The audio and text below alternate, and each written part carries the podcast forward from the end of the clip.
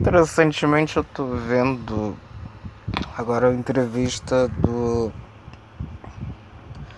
Bernie Sanders. Daí eu me pego pensando em algumas ideias que eu já vinha desenvolvendo assim de o que que é o, o trabalhador do colarinho azul. O Bernie Sanders vai muito nessa linha de que é o conceito de open border, de fronteiras abertas, do fim da, das instituições de países como a gente conhece hoje é um conceito excessivamente liberal. Isso, nisso ele está em linha com alguma coisa que eu já tinha visto de. É, da esquerda na Inglaterra. Em especial, o, eu não lembro o nome dele agora, mas. Ao líder do. Partido Trabalhista Britânico. Enfim. Um ponto que eu tenho que fazer é. Os trabalhos os trabalhos industriais que foram para a China e foram para a Ásia de um modo geral, eles não vão voltar. Isso vai para o Brasil também. Apesar que no Brasil eu até ando fazendo algumas reflexões assim que é um pouco mais complicado, mas se você olha principalmente o conceito de Europa, Estados Unidos, não tem como esses trabalhos voltarem. Não é uma questão de que, tipo. Se você tinha mil. Uma ponta com mil funcionários nos Estados Unidos. Quando essa, ponta, quando essa ponta foi para a Ásia, você agregou ali, você provavelmente acabou tendo uns mil, uns 10 mil funcionários chineses numa mini cidade de fábrica. E agora eu me pego pensando assim, outro dia eu vi um documentário da DW, da Deutsche Welle, falando que, tipo, era sobre impressão em 3D.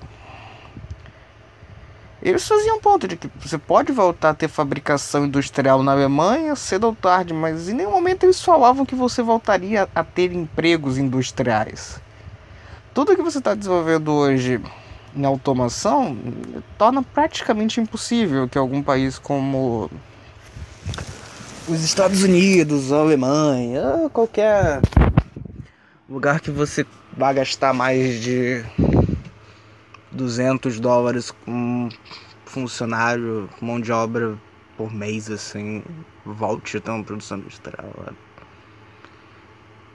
Você pode ter uma questão que de dessas economias acabarem seguindo um caminho da China em termos de moeda, mas é praticamente impossível vislumbrar isso acontecendo em termos de welfare state que eles teriam de abrir mão e socialmente os Estados Unidos já está bem quebrado em termos das estruturas sociais assim. Ponto então, vamos só colocar isso sinteticamente.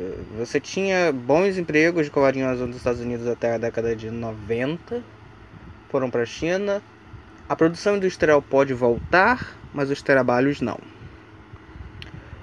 Daí a gente chega a falar no Brasil. No Brasil a gente não vê automação acontecendo porque a mão de obra é muito barata. É, tipo, você pensa. É interessante porque o Brasil tem. Tem certos polos industriais, assim, principalmente indústria têxtil.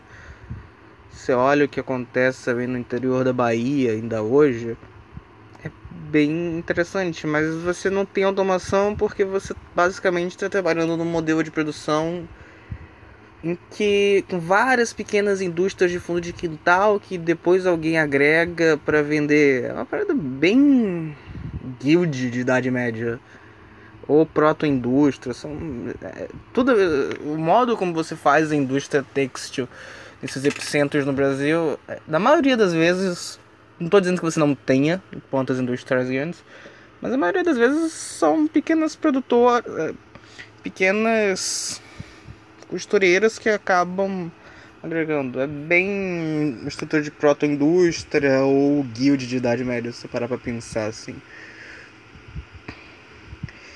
E, e quando você vai olhar para o que você tem de produção industrial no Brasil hoje, é, é complicado. Porque geralmente você, o Brasil acaba sendo um lugar em que você tem uma qualificação misto, alguma combinação estranha de qualificação técnica e mão de obra barata que em algum contexto específico acaba sendo mais competitiva que a China, geralmente por incentivos fiscais ou por alguma estratégia específica ou simplesmente porque as pessoas querem tentar fazer e são insistentes. Tá, voltando pro ponto que o Bernie constrói, ele constrói. É, é, é até interessante porque é uma das primeiras vezes que eu vi eu consegui discordar do Bernie Sanders estritamente em algum ponto.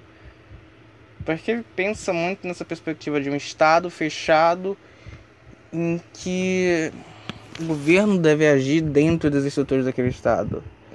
Aí o repórter, uma das perguntas mais interessantes assim que eu achei, o repórter coloca pra ele: O que, que você acha de um americano que está fazendo seus 20 mil dólares ano, que é baixo para um padrão americano, mais alto para um padrão malasiano, brasileiro, chinês, qualquer coisa.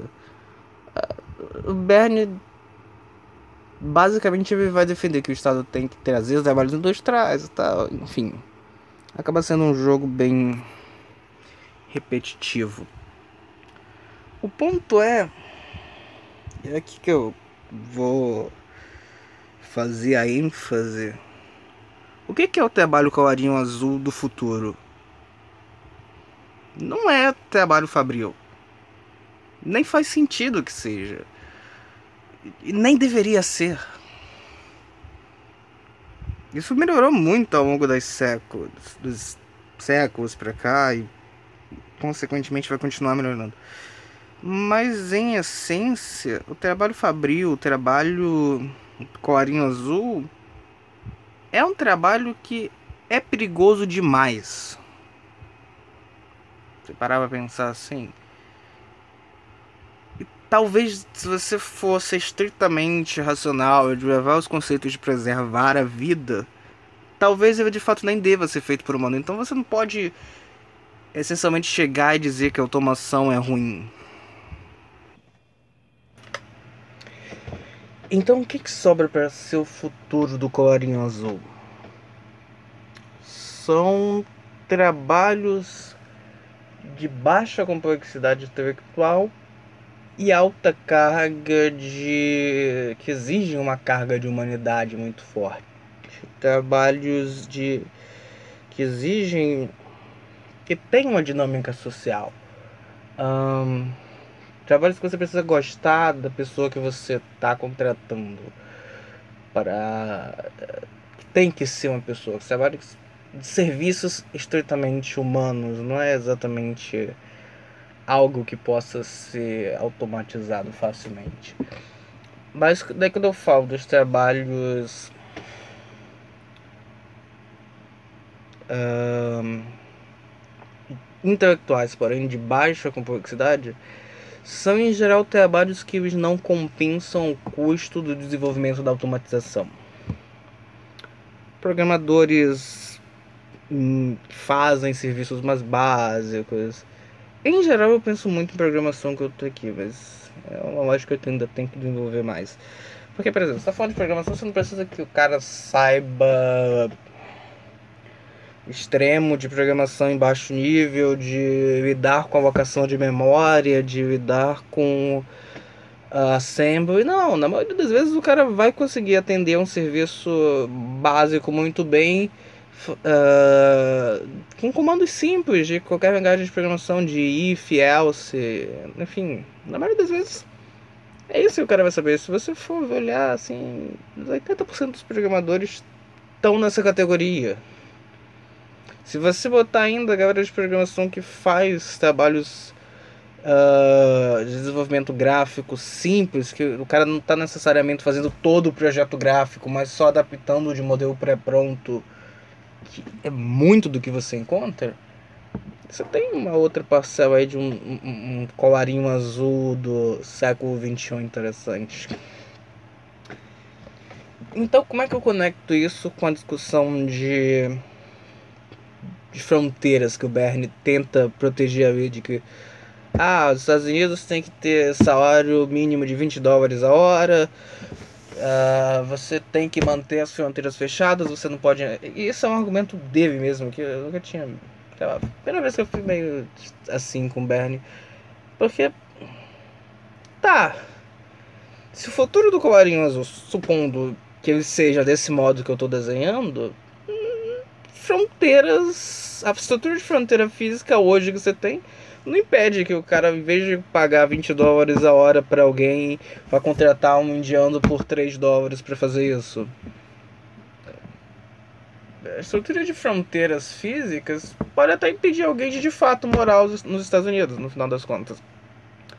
Mas ao mesmo tempo ela não impede que esse emprego saia dos Estados Unidos. Enfim, no final das contas, é uma estrutura o modo como você pensa fronteira hoje é irracional. Você acaba promovendo disputas entre nações que, em última instância, não estão fazendo. Vai, ainda fazem sentido em alguma escala, mas. No momento que. Apesar que você tem barreiras linguísticas que acho que no final talvez sejam as únicas barreiras que impeçam uma plena integração da, das sociedades, assim. Tanto que quando você pensa a internet hoje, você pensa a internet falada em inglês, a internet falada em português, a internet falada em espanhol. Não faz muito sentido você pensar a internet americana, a internet brasileira. Não, não faz. Tanto que você vai olhar os maiores youtubers assim de América Latina e língua espanhola, na maioria das vezes eles não estão imitados. Ah, o cara é o maior YouTube do México, o cara é o maior YouTube do Chile. Não, o cara é o maior YouTube em toda a comunidade hispanohablante. Então não faz muito sentido pensar em fronteiras assim. O que, que sobra, no final das contas? Em termos de colarinho azul, você vai ter esses trabalhos que são intelectuais de baixa complexidade, você vai ter os trabalhos com carga humana. Talvez exista alguma teoria, invariavelmente vai existir, porque, enfim. E a planta fabril em si, o, trabalho clássico de colarinho azul que pagaria bem, que conseguiu custear por muitos anos o American Lifestyle numa mina de carvão ou numa indústria química. Enfim, tem pouco espaço. Tipo, é complicado falar isso assim em termos diretos porque você tem cenários em que o custo de automatizar inviabiliza a automatização. Isso você vê muito forte quando você olha o sul não é tão assim, não é tão, não é tão claro assim os limites dessa discussão. E acho que mais um ponto para se fazer aqui. Bom, é isso. Não temos mais um ponto para se fazer aqui. Uh, é isso por hoje, por agora.